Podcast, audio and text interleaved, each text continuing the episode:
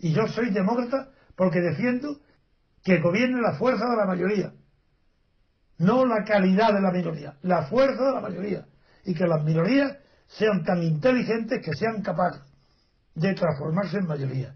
Es decir, las minorías intelectuales, morales, técnicas, científicas, que tengan la habilidad de unirse para conseguir movimientos mayoritarios, que den mayorías absolutas, para que esas élites no sean elitistas, sino que sean las más fuertes, las más poderosas, las que tengan el poder.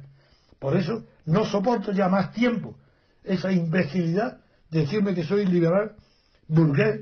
¿Qué es eso de burgués? Burgués, no me, no me importa nada ser burgués. Es que vosotros sois obreros. Es que los profesorcillos estos de universidad, ¿qué son? ¿Trabajadores de qué manuales? ¿Electricistas? ¿O de qué trabajan? ¿En el campo? ¿Agrarios? ¿Pero que son campesinos? ¿En qué se diferencian de mí que soy abogado? ¿Que vivo de qué? Vivo de mi trabajo, igual que... Eh, eh, ¿Qué es esto de burgués? Si eso ha pasado de moda, si eso pertenece al siglo XIX o primero del XX, ¿qué es eso de, burgués?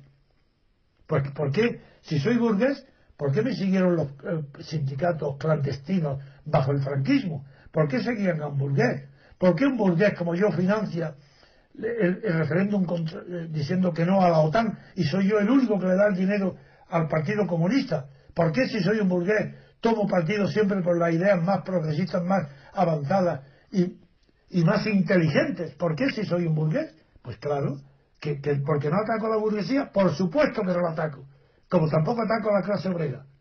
Porque mientras no haya libertad, todo el que se tenga y se pronuncie por una ideología es un traidor a la libertad. Porque de noche todos los gatos son pardos